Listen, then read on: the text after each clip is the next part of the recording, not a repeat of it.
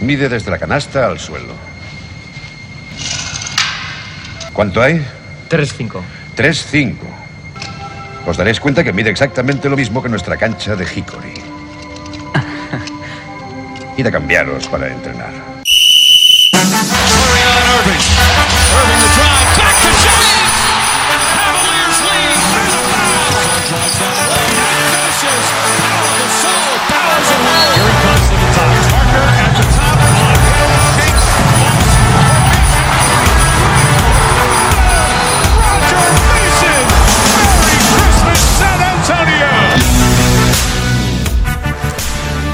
Hola y bienvenidos a Zona 305.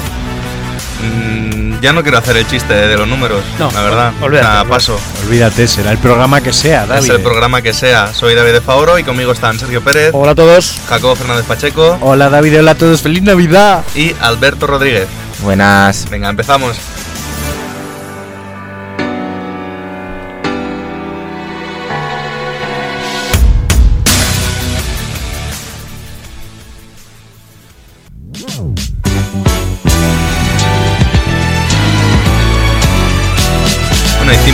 Hicimos un programita especial, el anterior. Este también va a ser bastante festivo, ¿no? Sí, Traemos sí, cositas sí, de Navidad, sí. cositas de fiesta. Eh, Pérez, por ejemplo, nos quiere regalar una de sus máquinas del tiempo. ¡Viva! Sí, hace tiempo que no lo hacemos y, y creo que es un momento ideal para recordar el seguramente mejor torneo amistoso y que tuvo un carácter no amistoso en un tiempo de la historia del baloncesto. Y es el famoso torneo de Navidad.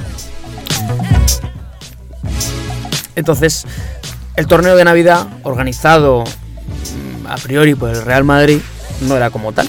Vamos a contar un poquito los inicios, que es que se llamaba Torneo Internacional de Navidad de Baloncesto y lo organizaba la, la FIBA. El, el primero fue en el año 1966, pero antes era conocido como la Copa Intercontinental. Este torneo fue impulsado por Raimundo Saporta. Hablamos la semana pasada de Raimundo Saporta. Así que, así que de ahí vienen todas las banderas que hay en el Wizzing Center. Eso es. Ah, amigo. Eso ah, es. amigo. Entonces Raimundo Saporta, que estaba metido también en la FIBA, dijo que no, que la sede permanente iba a ser en Madrid de este torneo. Pues oye, ¿por qué no? Porque lo digo yo. Sí, entonces, claro, ¿por qué era esto? Porque aprovechaban eh, la inauguración de la antigua y famosa ciudad deportiva de Real Madrid, que también llamado luego en un futuro pabellón Raimundo Saporta. Entonces, aprovechando, dijeron, oye, que tengo un pabellón por aquí nuevecito, ¿qué tal si hacemos siempre aquí el torneo?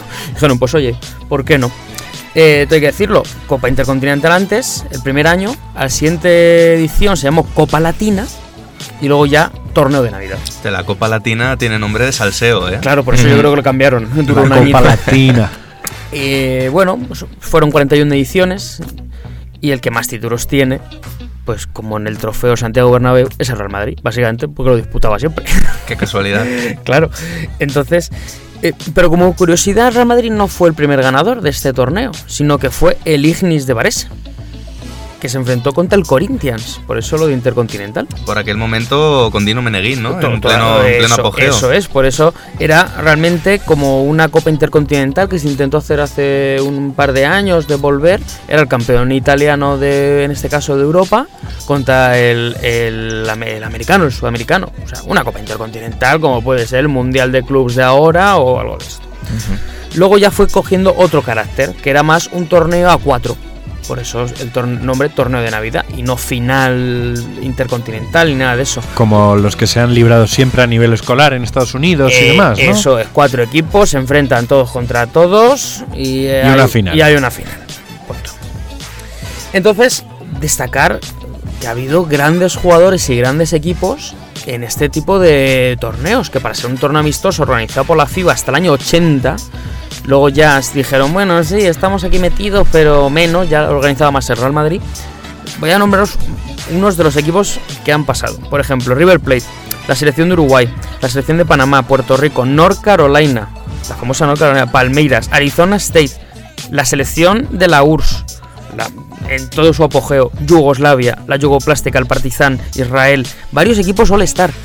No de no como conocemos conferencia este-oeste, pero sí los New York All-Star, jugadores de Nueva York, Golden State All-Star, cosas de esas. La selección griega, el Maccabi, la Cibona, Olympiacos, CSK, Panathinaikos. Se dice pronto, ¿eh? Joder, tío, eso, eso tiene que volver. O sea, todos esos los han ganado, los han jugado, los han disputado y era habitual.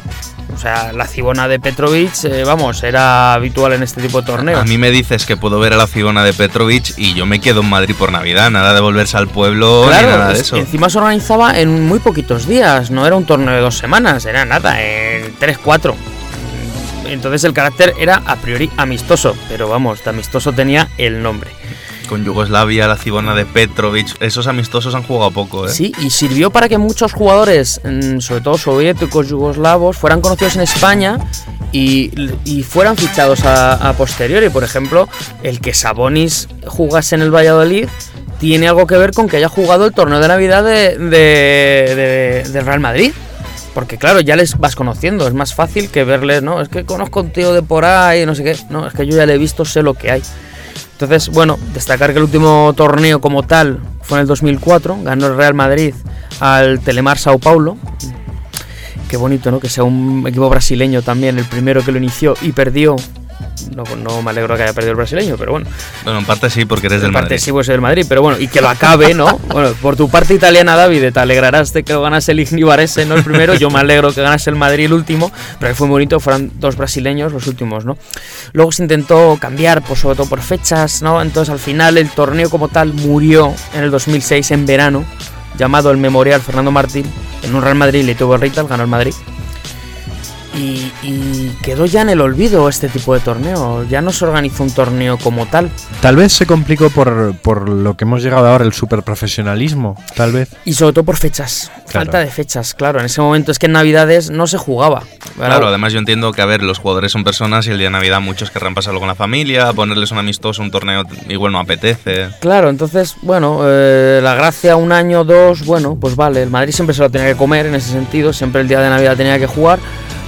Pero sobre todo eso, las fechas. El problema son ahora las fechas, que es que hasta el día 30 está jugando. Y tiene que si doble jornada de Euroliga o, o- o triple si hace falta. Si no conseguimos ponernos de acuerdo con las ventanas como para sacar tiempo para un torneo de Claro, Navidad. pero Mm. yo es a lo que voy, que es un torneo que era precioso, que, que había mucho nivel de baloncesto y, y que es una pena que no exista nada parecido. La verdad es que sí. Siempre se podría buscar una alternativa, pero bueno, así es la vida. ¿Qué le vamos a hacer?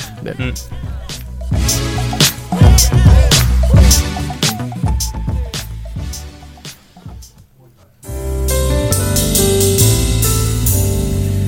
Que os iba a decir, ¿os acordáis que la semana pasada no nos metimos con Bienve y hablamos bien de él? Sí. Pues parece ser que, que le ha gustado, le ha llegado la patata y nos ha mandado un regalo. ¡Anda! sí? Toma ya. Nos ha traído un juguete, un juego para nosotros, para, para que pasemos el rato. Ayer fue Día de Reyes, Ah, bueno. Claro. pues hoy quiere que lo abramos, nos ha regalado un trivia. Oh, Qué mira, tío, mira, qué mira. tío. Pero con DVD.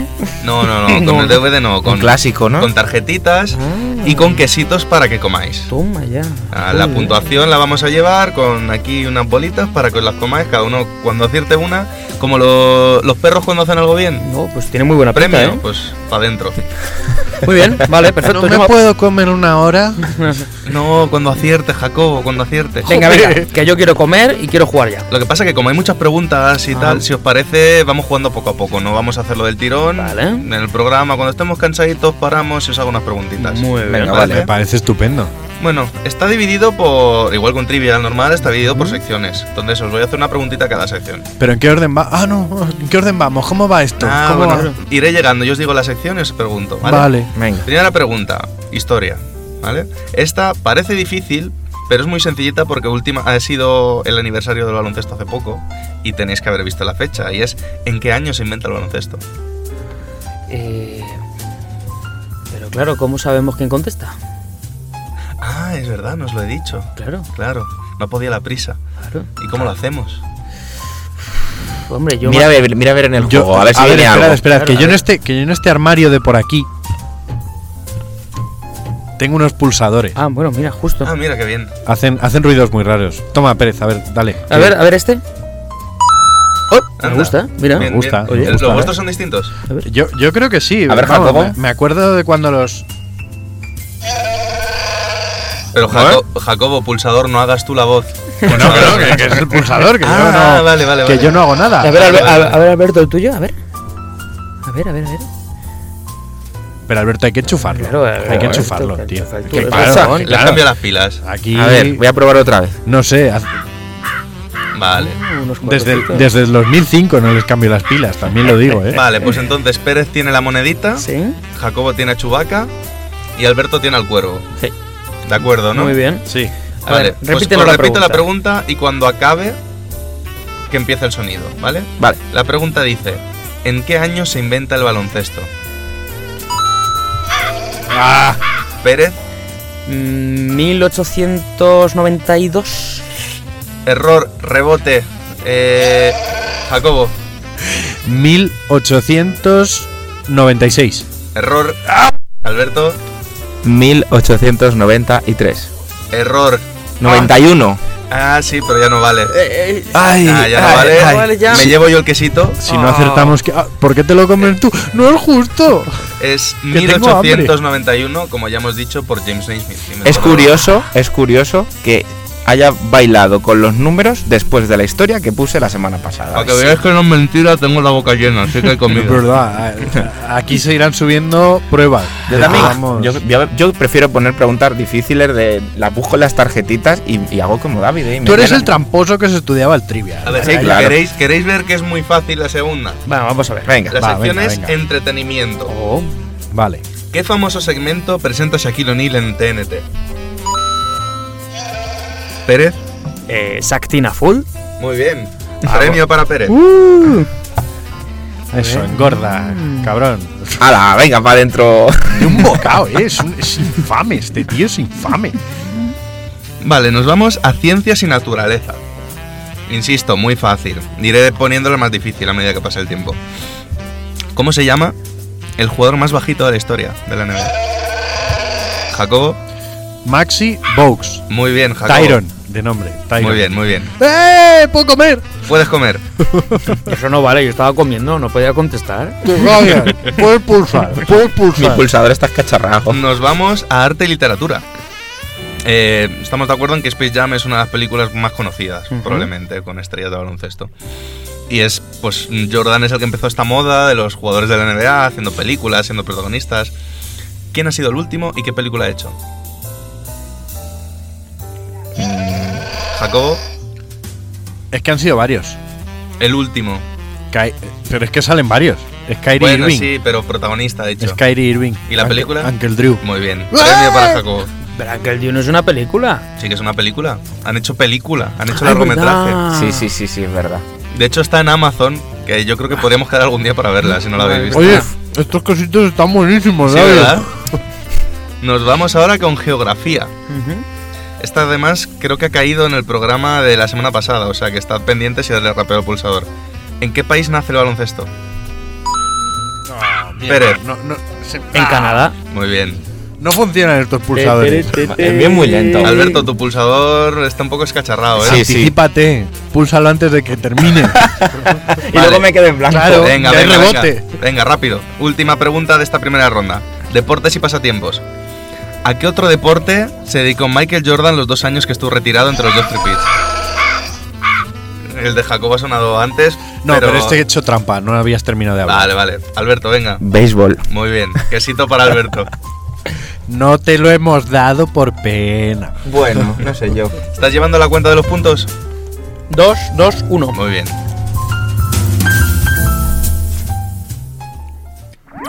Síguenos en redes. Estamos en Twitter e Instagram como arroba zona 305 podcast. Zona 305. Únete al equipo.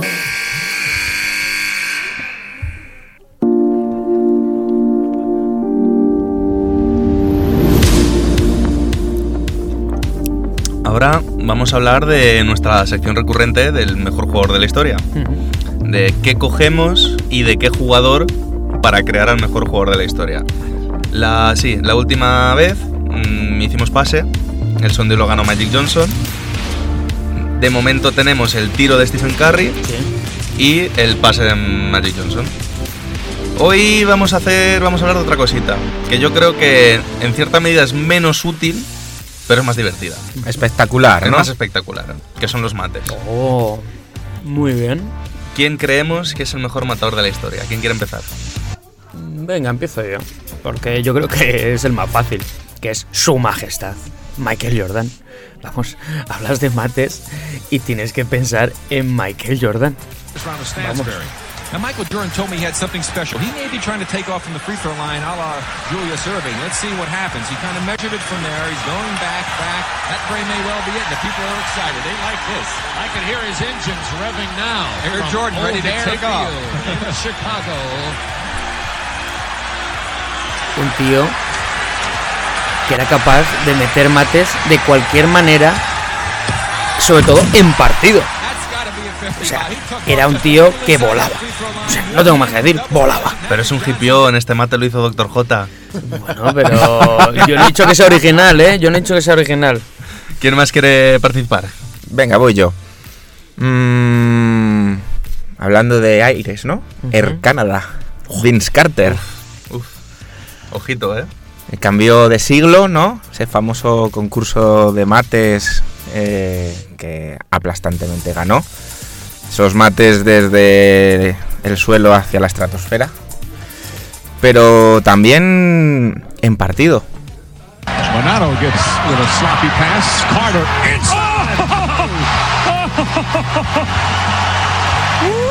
El comentarista no pudo más. De este yo no puedo decir que se lo haya copiado de nadie, ¿eh? No. Ni que se lo haya copiado nadie nunca. Para el que no lo sepa, en este mate que suena, Los colgaremos en redes para que los podáis ver. Vince Carter literalmente salta a una persona. Bueno, y no cualquier persona, ¿eh? Sí, no, no, No, sal- de no casi salta- 220. Que es un 220. no, no es como LeBron cuando saltó a John Williams III, Claro. que Mm. levantaba metro ochenta, que este señor medía 220. Bueno, es espectacular. Y durante un torneo más internacional como unas Olimpiadas. Jacobo, Pero no, no, no, David, yo quiero saber cuál es el tuyo. el mío. Que siempre te mojas el último y quiero que te mojes antes. Pues yo, después. yo he elegido a Dominic Wilkins. A Dominic. A Dominic. Couldn't get anywhere with Parrish. Dominique fires outside, goes after it. Whoa! Well, Kevin McHale made Un señor que tal vez no sea tan elástico como los otros dos, pero a potencia no le gana nadie. Un tío que además tiene uno de los motes más chulos de la historia, que es The Human Highlight Film, la película de highlights humana. Porque es que cada partido suyo era un tío que solo sabía matar. A ver, metía también sus canastitas a media distancia, pero realmente su especialidad era el mate. Y le- se dedicó a ello de una manera que yo creo que pocos en la historia lo han hecho. Pues yo voy a ir.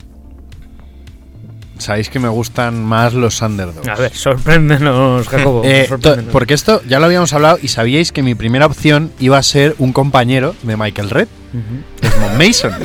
Desmond Mason, madre que fue campeón dos veces del concurso de mates en 2001 y 2002, Sí, sí, sí. por sí. cierto. Sí, sí. ¿ve? Pero que en 2003 se encontró la horma de su zapato porque perdió contra el matador que os voy a presentar ahora, que es Jason Richardson. Y a ver si me, sabéis decirme cuál es este mate. La secuencia es larga, pero, pero a ver si sabéis decírmelo. I don't think the throw in the air is going to do it. I don't think throwing in the air. Everybody's seen it. already. Everybody's seen it. I don't think You know that's the thing that's Todo el mundo lo ha visto, lanzarla al aire.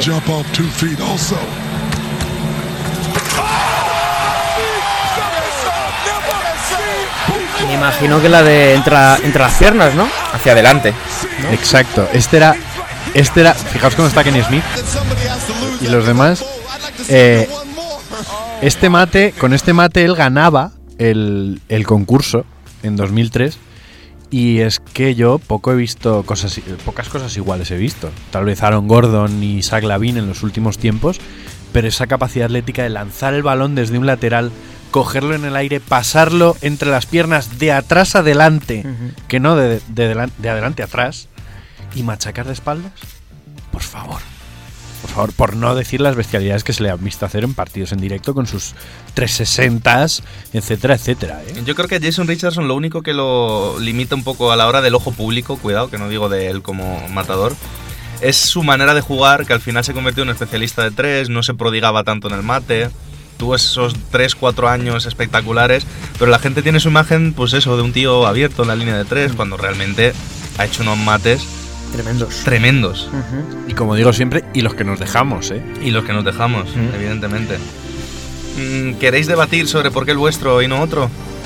¿Qué hace especial a Michael Jordan? Creo que esta pregunta es. muy- Bueno, Vale, ya Es- está, ya está, ya está, lanzar- ya está, ya está contestado, ya Pero está. Vamos a decir, ¿qué hace especial a Michael Jordan como matador? Como matador. Como matador. Que daba igual el reto que supusiese, que lo iba a conseguir. Eh, no, es que nunca he conseguido hacer un mate sobre Mutombo. Lo hago. Es que con 38 años no voy a machacar. Lo hago. Es que voy a hacer un rectificado en el aire, voy a irme de tres tíos y voy a machacar. Lo hago. O sea, cualquier reto, cualquier tipo de mate, en cualquier circunstancia, y cuando más lo requería, machacaba. Vince Carter, su carta de presentación es el mate, siempre. El mejor Vince Carter, hasta el actual, 41 años. Oye, 25.000 puntos, ¿con qué tipo de canasta? Un mate, con su motito, ¿eh? ahí celebrando. No puede ser de otra manera, es firma, firma de este jugador. Bueno, yo ya os he dicho antes, creo que la diferencia, primero, que era lo que hacía, era lo que lo definía. Y segundo, la potencia. Mm, de hecho, en concurso, uno de los concursos que más se consideran tongo es el que le gana Michael Jordan, porque jugaron, fue en Chicago. Y podéis ver la serie de mates de este tío en aquel, en aquel concurso, y es espectacular. Inventa el Tomahawk, inventa ese tipo de rectificados bajando el balón y subiéndolo. Que ahora sí, vemos que los hace todo el mundo, pero imaginaos la impresión de verlo por primera vez cuando lo que se hacía era, bueno, pues saltar desde un poco lejos, hacerme alley pero un tío que por primera vez en la historia coge de repente, coge el balón, lo baja, además si lo veis, lo baja. No es como las mariconadas de ahora de que me lo bajo un poquito al pecho. Este tío se tocaba los huevos, hablando mal y pronto, con el balón y lo volvió a subir, que es espectacular.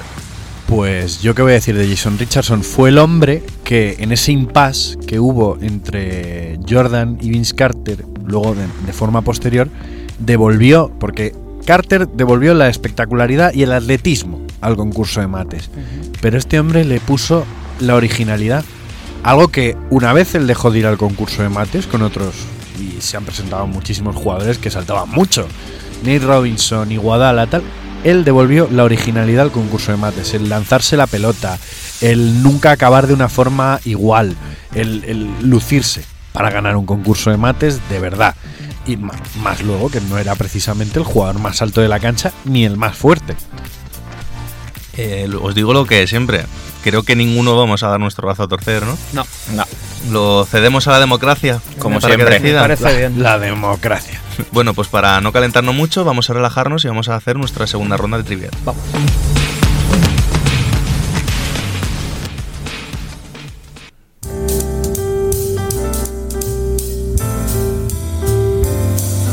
Empezamos por historia otra vez. Vamos a hacer una preguntita. Un segundo, que... un segundo, un segundo, que no tengo el pulsador a mano. Tranquilo, que voy a hablar, así tienes tiempo. Esta primera pregunta quiero que no tengáis prisa porque quiero matizar una cosa antes de acabar la pregunta, ¿vale? Además tiene que ver con nuestro programa la semana pasada también. ya lo tienes, ¿no? en, el, en 1972, Estados Unidos pierde por primera vez la medalla de oro olímpica frente a la Unión Soviética. Quiero que me digáis quién anotó la canasta ganadora pero con nombre y apellido. Ya está. Sergio. Eh, Sergei Belov. No, por eso querido nombre y apellido. Eh, Jacobo. Ni puta idea. Em, Si no acertamos, se la come David, ¿no? sí, Vale. Sí. está, está deseoso, se le ve en la cara. No, igual os la cedo. Quiere- espérate Nada. que diga es nada. que, es que. Belov tenía un hermano. Es que había dos Belov, por eso he querido nombre y apellido. es que Sergei, mientras Sergio piensa, Sergei era el bueno, Ay, pero es llama que el, que eme- el que mete la canasta es otro. Nikita. No, Oh, No, mierda. Era Alexander Belov. muy bien. Punto para Pérez. No, no, le has dado doble rebote. no, no oye, vale, no tú, vale, Tú te has no metido vale. por en medio antes de que le hiciese el rebote, que es otra cosa. Gordo.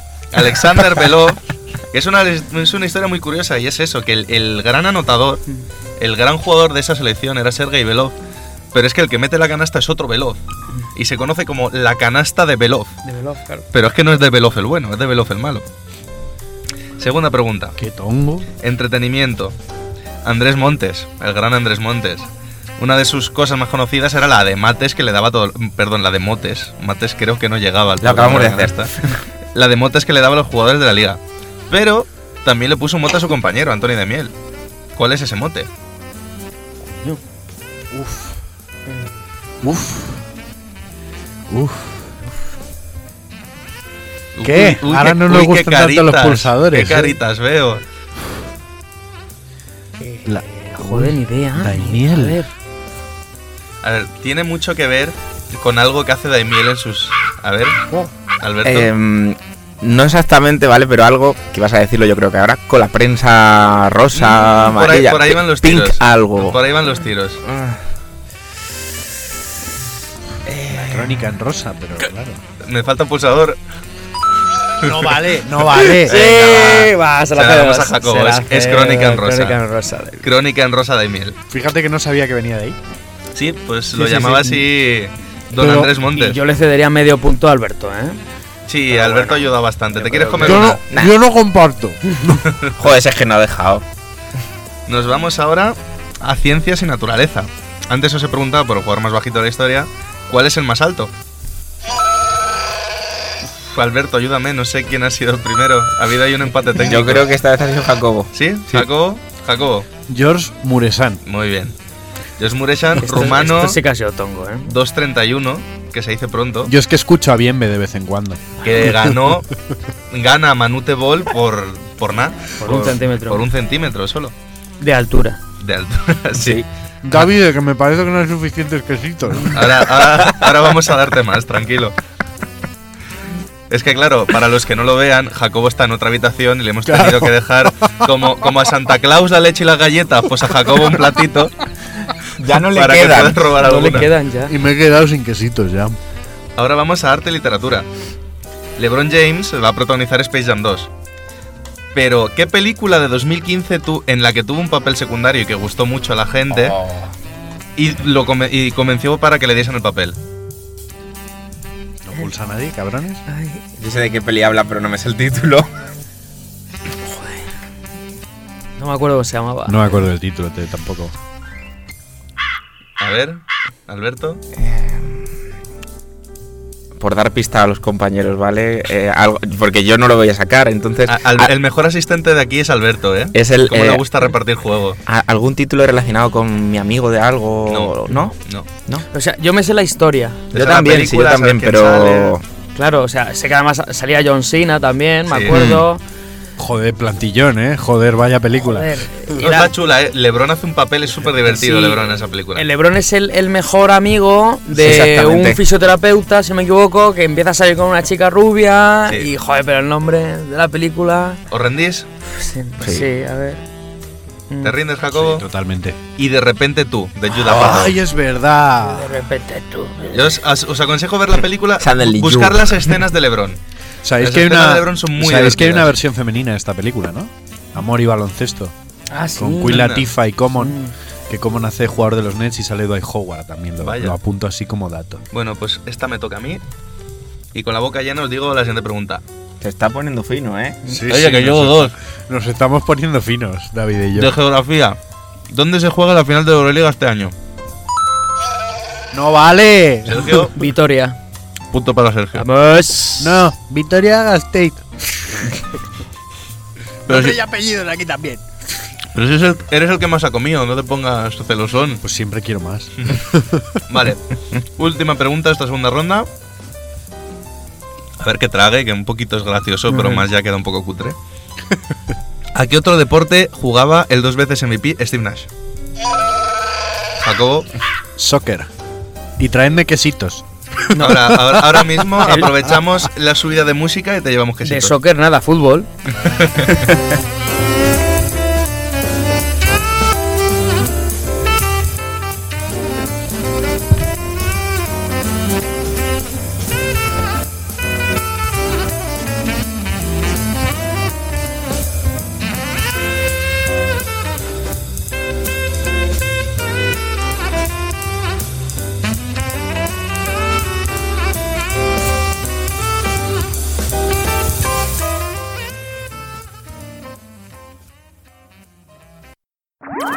Síguenos en redes. Estamos en Twitter e Instagram como arroba zona 305 podcast.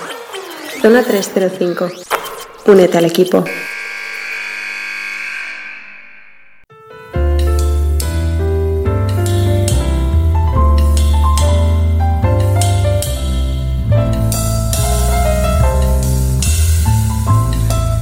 Oye, fijaos si estará contento bien, ¿ve? Que nos regala otra cosa. ¿Otro? Nos ha traído una sección también. Pero esto es un CD o un DVD o... Pues es que no sé lo que trae, sabes que normalmente lo desempaquetamos y, y a ver qué pasa. ¿Tiene Jaco? Sí, lo tiene Jacobo. Lo tengo yo. Le doy al play. Pues Sí, venga, dale. dale, dale. Vamos a darle al play.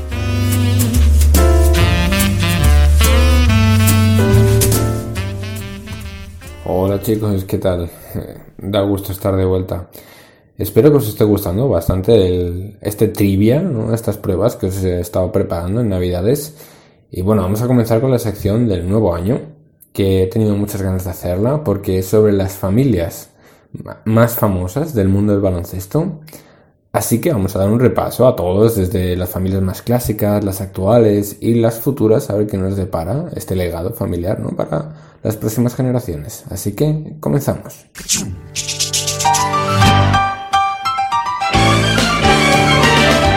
Pues vamos a darle caña ahora a las clásicas, ¿no? A estas antiguas generaciones de grandes apellidos como son los Barry, los Grant o los Dunleavy, ¿vale? Los Barry es la primera familia de todas que debió elegir por su padre Rick, que luego tuvo tres vástagos que son Brent, John y Drew, que aunque bueno, no consiguieron triunfar demasiado los tres en la NBA. Pero sí conseguimos recordar a Brent Barry, que bueno, ganó un concurso de mates, un concurso de triples y fue campeón con San Antonio. Así que bueno, el legado se mantuvo una temporada. Luego con los Grant también, que además creo que tienen, no, no creo, sé que tienen la, es la segunda familia más alta de la NBA. Mira, un dato curioso de los Grant. Con Harvey y Horas, y que luego Horas tuvo a su hijo, Jerion Grant. No tuvo mucho éxito en la NBA y no jugó mucho tiempo, pero mira, oye, tienen este dato estadístico. Es una de las familias más altas de la NBA.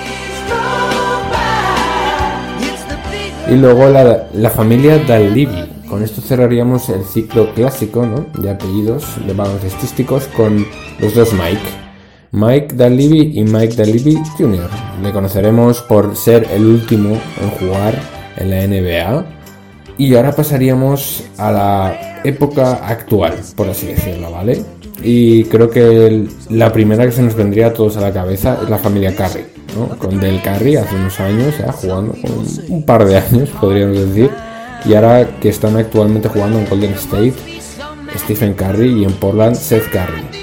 Luego pasaríamos a la familia Rivers, con Doc y Austin, padre e hijo que se han llegado a coincidir incluso en el mismo equipo, los Clippers. Doc llegó a entrenar a su hijo Austin durante bastantes años hasta que la pasada temporada fue traspasado a Washington. Luego he querido recordar Walton, digo actual, ¿vale? Porque ahora mismo Luke Walton está entrenando a los Lakers, entonces es, es momentáneo, pero Luke, como bien recordaréis, fue jugador también. Y Bill también, un jugador reconocido por ser uno de los más duros.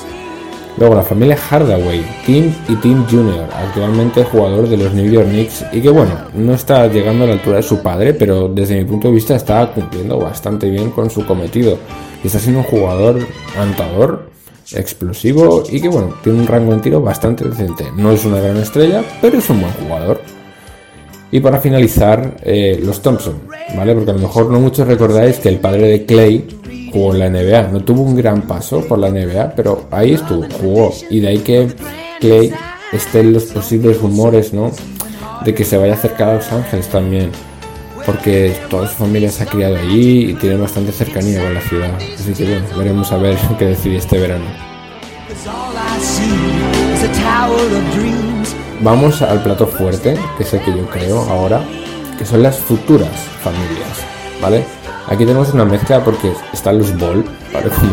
Como, todos sabremos, la Bar Ball, uno de los mayores bocazas actualmente del mundo del baloncesto, ha tenido tres hijos, que son Lonzo, Liangelo y Lamelo Ball, ¿vale? Uno de ellos ya juega la NBA, en Los Ángeles Lakers, y los dos están actualmente en la liga universitaria. Tuvieron un problema mm, de competitividad, por así decirlo, se fueron a Europa, un espectáculo global y además eh, Lamelo ha tenido problemas incluso con la ley.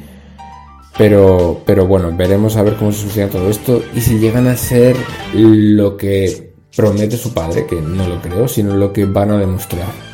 Lamelo tiene más probabilidades que Liangelo por capacidades ofensivas y también por, por proyección de tamaño, ¿no? Porque el mediano de ellos no creen que vaya a dar la altura para llegar a la NBA en el sentido de habilidades, cuerpo físico y potencial. Y el pequeño puede que sí, sí cambie un poco el chip y deja el individualismo. Así que vamos a pasar al siguiente. Parece que todo ahora mismo, todo este, este futuro de familias baloncestísticas está centrado en Los Ángeles. Y es que vamos con la familia O'Neill. Shaquille tuvo unos 8 hijos, 6 hijos, ¿vale? Y el más importante de ellos ahora mismo es Sharif O'Neill, que juega en UCLA. Ahora es su primer año universitario, el año pasado celebraron por todo lo alto fichaje. Y también tienen a dos hijas que son Amira y Mirva jugando en Crossroads, en el Instituto de Los Ángeles. Y también a Shakir O'Neill. Es un nombre súper parecido, es el padre. Pero bueno, están los tres hijos pequeños jugando lo mismo en el Instituto de Crossroads y veremos que este instituto es el principal para todos los hijos de jugadores o antiguos jugadores de la NBA para formarse como futuras estrellas. Porque aquí entramos en la siguiente familia que es la James, los hijos de LeBron James, Bronny y Bryce, actualmente jugando en Crossroads, cómo no. Y vamos a pasar a la final, que es la familia Bryant. Kobe Bryant, una de las grandes estrellas mundiales y históricas de la NBA, su padre, Joe Bryant, jugó una corta temporada y luego se desarrolló sobre todo en Europa y de ahí fue donde vivió la experiencia Kobe para querer tanto el baloncesto. Un, un ejemplo es el vídeo que nos mandó sobre ello y el corto que ganó el Oscar sobre su despedida del baloncesto. Kobe, por su parte, ha tenido tres hijas, Diana, Natalia y Bianca. Diana es la mediana y es la que parece que tiene más proyección en el baloncesto, ya que la mayor se dedica al voleibol. Y la pequeña, pues bueno, aún no ha podido demostrar las capacidades deportivas por su corta edad.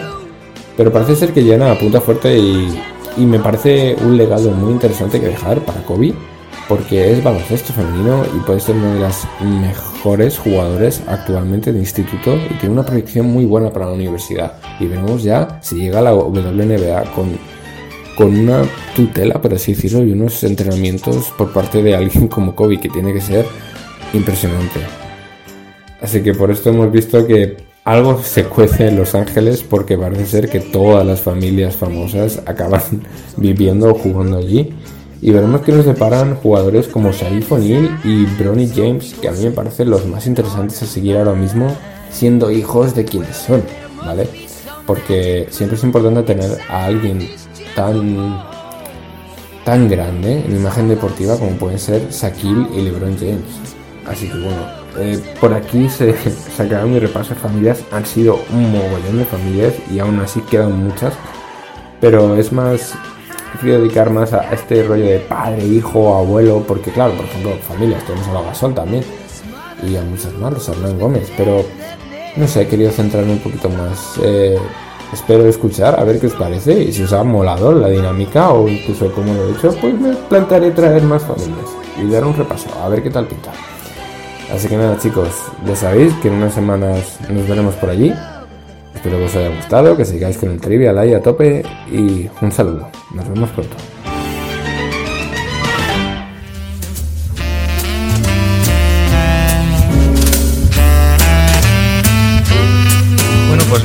Muchas gracias, Bienve, por cuidarnos tanto y tratarnos tan bien esta semana. Eh, Se está portando, ¿eh? No- nos ha apañado el programa. Sí, Al sí, sí. final. ¿Quién nos lo iba a decir? tiempo- ¿Quién nos lo iba a decir después de sus maneras mafiosas? Sí, ¿verdad? Estamos acercando posturas, ¿no? Sí, Parece. sí, o sea, ya no necesito la antibalas. Para nada. Bueno, pues vamos a, a acabar con su último regalo también. Ujú. Y vamos a hacer las últimas preguntas del trivial. Vamos a ello. Vamos, vamos, que tengo Eh, hambre. esta es un poquito más complicada, yo creo. Esta ronda se supone que es la más difícil, así que a ver qué tal. ¿Quién fue el primer campeón de la entonces BAA, ahora NBA? Jacobo, Cincinnati. error. Sergio, Los Warriors ¿de dónde? de Filadelfia. Punto para Sergio. Enhorabuena, Pérez, enhorabuena. Nos vamos a entretenimiento. Eh, Lamar Odom, Mr. Pipa de Crack, fue famoso en el mundo de la farándula cuando estuvo saliendo con Khloe Kardashian. Pero hubo otra pareja en la misma familia, que era la de la hermana Kim, que era la hermana famosa, con el jugador desconocido, con un jugador de la NBA menos conocido. ¿Quién era este jugador? Jacobo. Chris Humphries. Muy bien. Chris Humphries, que curiosamente se casó con ella y duró el matrimonio 20. 72 días. A 72 que eran 72 20, días. vamos. Sí, bueno, después fue a por ¿Qué? Tristán, que está tristón. que ya no está Tristán. Que ya no está tristón. vale, ciencias y naturaleza. Esta es un poquito más difícil. ¿Qué jugador tiene el salto vertical más alto de la historia? Se supone que oficialmente es Will Chamberlain. Punto para Jacobo.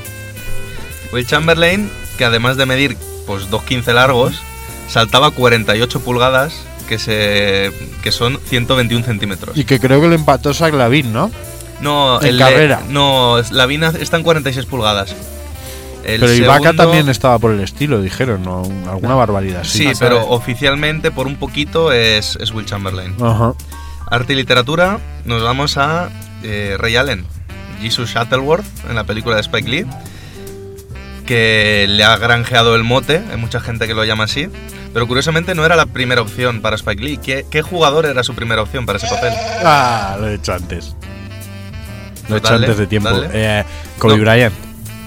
Punto para Jacobo. Es que la- Sí. las preguntas estas asquerosas Yo eso sí me la de sabía. cine y no sé qué, las, las acierta todas este tío. ¿Dónde están las preguntas de verdad? Oye, si quieres quesitos te jodes y bailas, ¿vale? Tío. Oye, que las secciones son geografía, tal, no hay ninguna que sea baloncesto. O sea, que quejas pocas. Pone ¿eh? deportes, ¿no? Nos vamos a geografía. ¿Dónde se encuentra el Salón de la Fama del Baloncesto? Pérez. En Springfield, Pero Springfield, ¿cuál? la de Massachusetts. Muy bien. Ah. Mm. Punto para Sergio. Es que, hay 20 es que hay 25 Springfields en Estados Unidos, ¿vale? Nos vamos a la última pregunta. Que es dificililla, aunque bueno, yo si tuviese que apostar por alguien que lo pueda saber, me va A Pérez, a Pérez le va a joder reconocer que he ganado en algo, ¿eh? Nos vamos a deportes y pasatiempos. Si nadie la sabe, yo le regalo mi quesito a Alberto, que el pobre no ha comido nada. Duncan, Tim Duncan, tiene un hobby compartido por muy pocos jugadores en la NBA. ¿Cuál es? ¿Jacobo? Los bonsáis. No. ¿Alberto? Tocar el violín. No. ¿Pérez?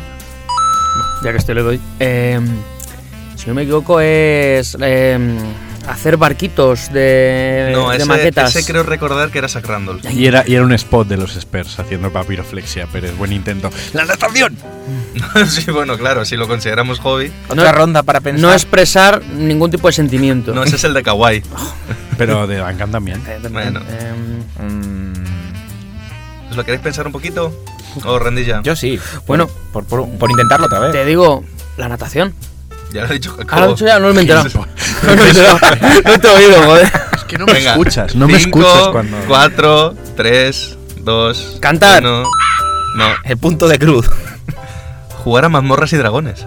Dios, por eso amo a Tim Duncan, tío. Es que están yo. Le gusta mucho jugar a mazmorras y dragones, tío. ¿Quién lo iba a decir? Pero eh? Lo iba a decir, eh, qué locura. Tengo hambre.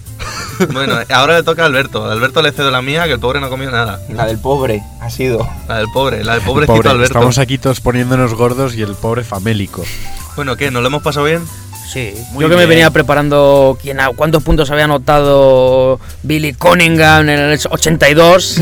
Jacobo traía un análisis del tiro de Michael Red. Claro, punto por exactamente, punto. para, para desacreditar a este, a este calvorrendo de aquí. Madre mía, cuánta acritud así de golpe. Madre Que es el programa de Reyes, tío. Vamos a llevarnos bien. ya, pero yo qué sé. Ha sido tanto tiempo sin verle que me enfado. ¿Qué ha pasado con eso de la- del pacifismo de la semana pasada? Sí, ¿verdad? Bueno, venga, vamos a irnos con buen sabor de boca. El que nos deje los dulcecitos.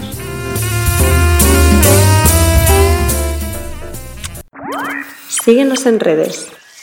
Estamos en Twitter e Instagram como arroba zona 305 podcast. Zona 305. Únete al equipo. Y con esto yo creo que ya acabamos el programa, ¿no? para Le que damos nos- las gracias a Bienve. Oye, pero qué Vuelvo, duro, ¿no? vuelvo a traer canción también, ya sabéis que yo para esto Ah, no, fallo. Pero, pero yo quería decir que qué duro, ¿no? Ya se acaban las vacaciones. Ya, bueno. Pero así en compañía mola más acabar las vacaciones. Desde más luego. divertido. Más divertido. Eh, os traigo una canción muy chula. ¿Conocéis a The Darkness? Eh, Me sí, suena- son primos míos. sí. Una banda británica de rock muy famosa. A mí suena que me los hayas mencionado tú, pero no. que si tienen, no. eh, seguramente cuando les escuchéis cantar ya, ya sabréis quiénes son. Pero tienen un temazo navideño que eh, se llama eh, Christmas Time, de subtítulo Que no paren las campanas. Don't let the bells stop. Vaya. Que creo que es un mensaje muy bonito ahora que se acaban las navidades, ¿no? El espíritu navideño tendría que seguir por lo menos hasta junio, que ya empiezan otra vez las vacaciones. Esa, esa- esa gente que se deja el Santa Claus colgado del balcón hasta exacto, junio, ¿no? exacto, va dedicado a, a- a esa gente. Así que Pues nada, con eso nos despedimos. Me despido yo, David de Favoro, se despide Sergio Pérez, Hasta otra. se despide Alberto Rodríguez Hasta la próxima. y se despide con su musicote Jacobo Fernández Pacheco. hasta la próxima.